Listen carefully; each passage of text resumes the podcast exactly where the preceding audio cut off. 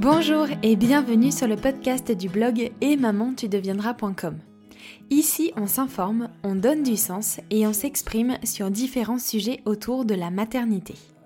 J'espère qu'au travers des différents épisodes, vous trouverez des ressources et des informations qui vous mettront sur le chemin d'une maternité heureuse et confiante. Je suis Julia, maman d'une petite Charlie depuis juin 2018 et je suis passionnée par la maternité. Je vous retrouve en solo pour ce nouvel épisode. Ça me fait super plaisir parce que ça faisait euh, quelques semaines que ça n'était pas arrivé, donc, euh, voilà, je suis ravie. Pour ce 21e épisode, on va parler ensemble des douleurs du postpartum. Tranchées, hémorroïdes, douleurs périnéales, épisiotomie, constipation ou encore lochie. Oui, je sais tout ça c'est pas super glamour, mais pourtant ces douleurs, elles peuvent faire partie de la réalité du postpartum et personne n'en parle. Du coup, quand elles surviennent, eh beaucoup de femmes sont souvent surprises et aussi démunies face à ces douleurs. Donc l'intérêt de cet épisode, c'est d'abord de lever le tabou sur ce sujet et ensuite de vous informer sur ces réalités, sur ces douleurs du postpartum pour que vous y soyez préparés si elles arrivent. Pour toutes les futures mamans qui vont écouter cet épisode, attention, pas de panique.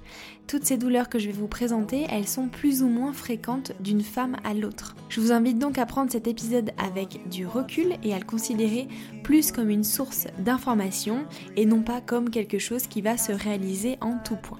Avant de vous laisser avec euh, l'épisode, je voulais euh, vous dire que si vous souhaitez soutenir le podcast Et Maman tu deviendras parce qu'il vous plaît, n'hésitez pas à lui mettre 5 étoiles sur Apple Podcast et un petit commentaire, ça me fera vraiment super plaisir de vous lire en plus.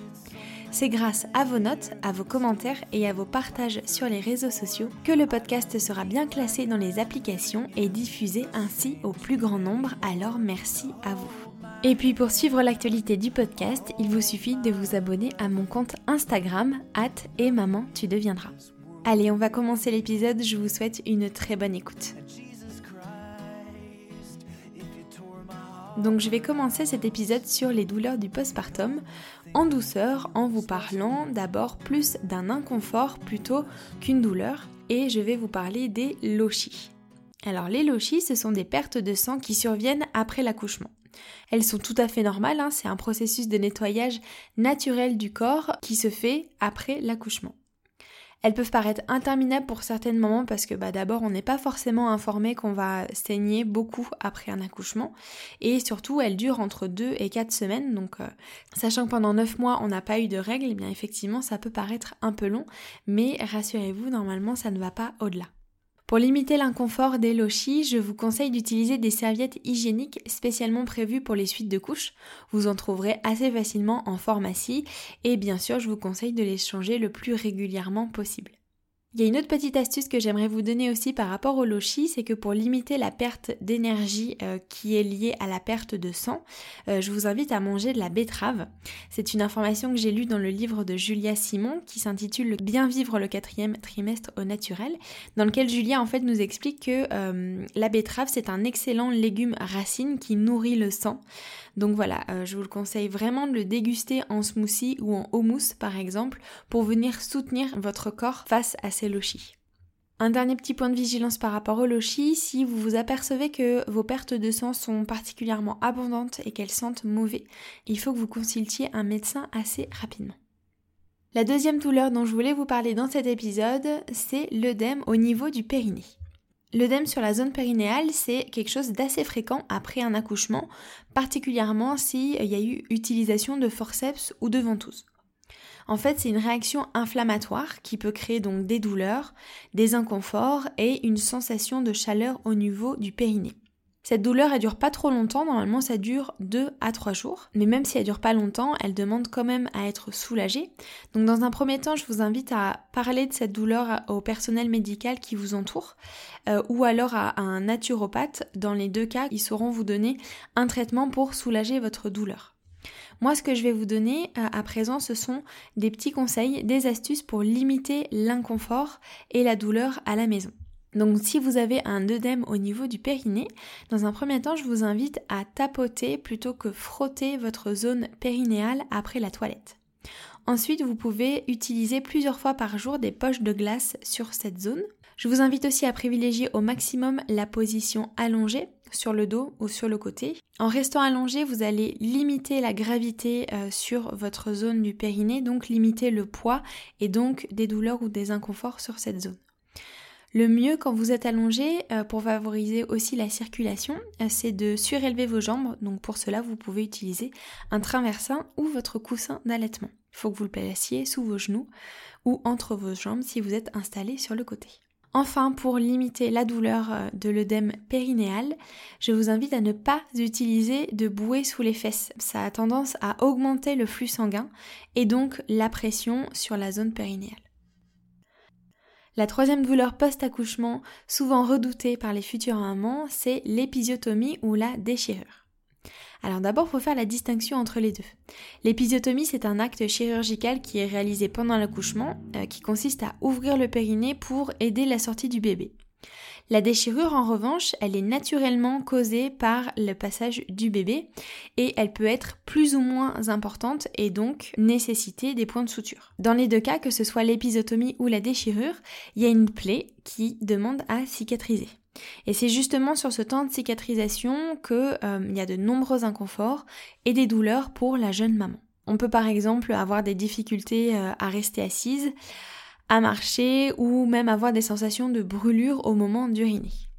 Donc pour apaiser vos douleurs et vos inconforts liés à une épisotomie ou à une déchirure, voici ce que vous pouvez faire. Comme pour l'œdème du périnée, euh, je vous invite à rester allongé le plus possible pour limiter le poids dû à la gravité à ne pas utiliser de bouée, à tapoter votre plaie après la toilette.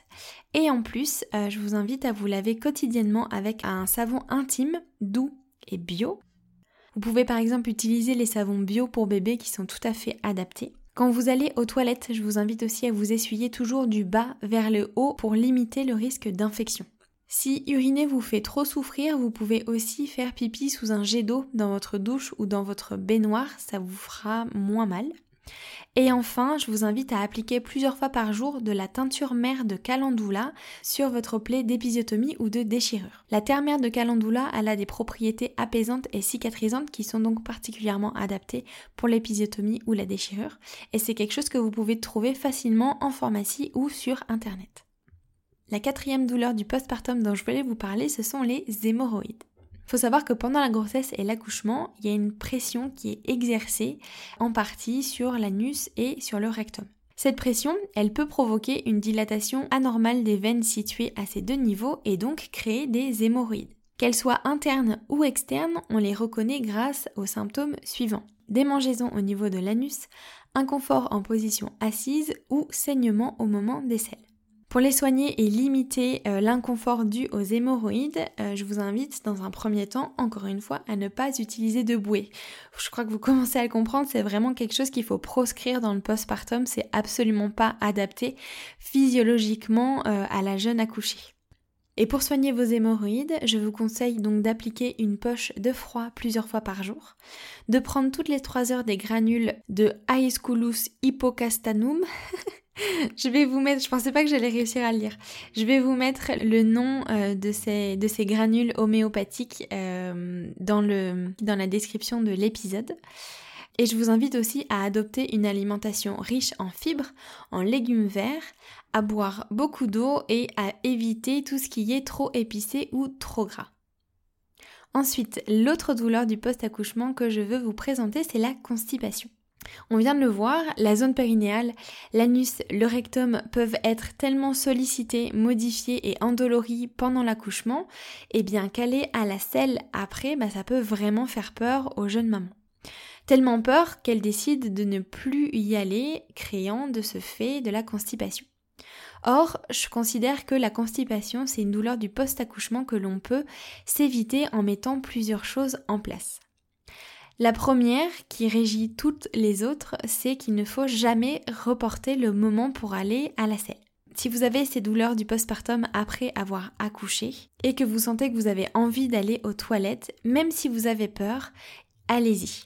Je vais vous donner des conseils là qui vont vous aider à bien libérer vos selles sans douleur. La première chose, c'est qu'il faut que vous utilisiez un marchepied pour surélever vos jambes. Ça va permettre de détendre vos sphincters et de libérer plus facilement vos selles. La deuxième chose, c'est que pour limiter les douleurs, il faut surtout pas que vous poussiez. Il faut que vous soyez patiente. Le marchepied va vraiment vous aider à libérer vos selles. Et si vraiment vous avez du mal à les libérer, vous pouvez utiliser des suppositoires de glycérine pour euh, libérer plus facilement vos selles. Elle est super cette partie, j'adore.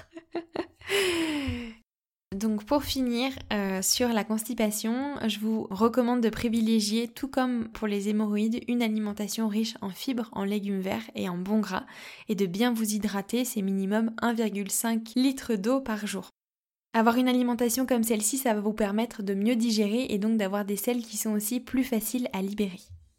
Après avoir accouché, on peut aussi ressentir des douleurs au niveau du bassin faut savoir que pendant l'accouchement, les articulations et les ligaments du bassin sont grandement sollicités, étirés et écartés pour faire passer bébé.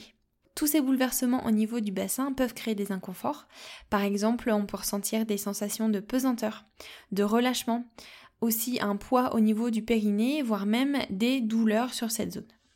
Pour limiter tout cela, il existe une technique ancestrale qui s'appelle le bandage du bassin. Elle est originaire d'Amérique du Sud et elle permet de remettre les muscles et les organes en place après l'accouchement. En plus de ça, le bandage du bassin procure une sensation de chaleur et de contenance qui soulage beaucoup les jeunes mamans après un accouchement.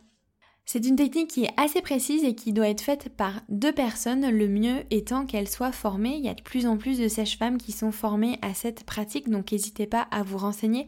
Idéalement, le bandage, il doit être fait et gardé euh, pendant deux heures après l'accouchement. Il peut euh, aussi bien sûr être réalisé après et même plusieurs fois pendant la période du postpartum. Si jamais vous n'avez pas de praticienne qui peuvent vous faire ce bandage du bassin après l'accouchement ou pendant votre postpartum, je vous conseille euh, d'utiliser une ceinture de maintien comme la Physiomat qui est vendue sur le site de Verbaudet. Pareil, je vous mets euh, un lien dans la description de l'épisode si vous souhaitez en bénéficier. La dernière douleur du post-accouchement dont je voulais vous parler, ce sont les tranchées. Les tranchées, ce sont des douleurs qui sont plus communes après un deuxième ou un troisième accouchement. Ce sont des contractions qui sont semblables à celles de l'accouchement et qui aident l'utérus à retrouver sa forme initiale. Pourquoi elles sont plus importantes et plus ressenties après un deuxième ou un troisième accouchement? Eh bien tout simplement parce que l'utérus est plus grand parce qu'il a déjà accueilli un premier enfant et un deuxième ou un troisième et donc il va devoir plus travailler pour retrouver sa forme initiale. Elles sont aussi plus intenses chez les mamans qui allaitent parce qu'elles sécrètent de l'ocytocine et l'ocytocine c'est l'hormone qui provoque les contractions. Pour soulager les tranchées, je vous conseille de poser au moment de ces contractions une bouillotte toute douce et bien bien chaude sur votre ventre. Voilà, c'est la fin de cet épisode. Je viens donc de vous présenter les douleurs post-accouchement les plus communes chez les jeunes mamans.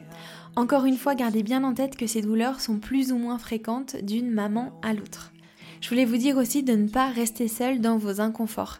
Si vous en avez, si vous ressentez des douleurs après votre accouchement, Parlez-en, vous avez le droit d'avoir mal, vous avez le droit de ne pas vous sentir bien dans votre corps après un accouchement il a subi tellement de bouleversements que euh, c'est normal et encore une fois voilà vous avez le droit euh, de pas vous sentir bien. Ça fait du bien de poser des mots sur ce qu'on ressent et aussi c'est important de partager autour de soi pour euh, peut-être aussi trouver des solutions auprès de ses proches et particulièrement aussi auprès du personnel de santé qui vous entoure. Donc voilà, ne restez pas seul avec vos douleurs, avec vos inconforts, parlez-en. J'espère que cet épisode vous aura plu. Si vous pensez qu'il peut être utile à d'autres parents, n'hésitez pas à leur partager sur vos réseaux sociaux. Et puis si vous voulez aller un peu plus loin, je vous invite à télécharger mon kit où je vous donne 20 conseils précieux pour être une maman heureuse et en confiance. Le lien de ce kit est en barre d'infos de l'épisode. Je vous donne rendez-vous mercredi prochain pour un nouvel épisode sur le podcast. D'ici là, prenez soin de vous, je vous embrasse, salut